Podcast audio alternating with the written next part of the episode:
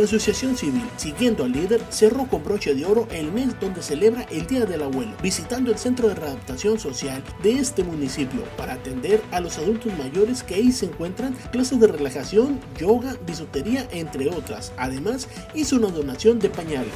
La Coordinación Municipal de Protección Civil y Bomberos de Navajoa informa que en la Conagua desde el día de ayer miércoles está vertiendo 30 metros cúbicos por segundo al cauce del río Mayo. Se prevé que estos desfogues duren este jueves y viernes, por lo que pide a la comunidad estar atentos y evitar cruzar el río Mayo en casos de observar niveles de riesgo. Todo un éxito fue la presentación del primer foro Juventudes Echojoa, donde se compartieron grandes enseñanzas e historias de éxito. El foro fue organizado por el gobierno municipal en coordinación con los institutos sonorenses y echojoenses de la juventud. Deportistas, emprendedores, luchadores sociales, estudiantes, líderes étnicos y funcionarios compartieron sus experiencias mediante preguntas realizadas por los participantes.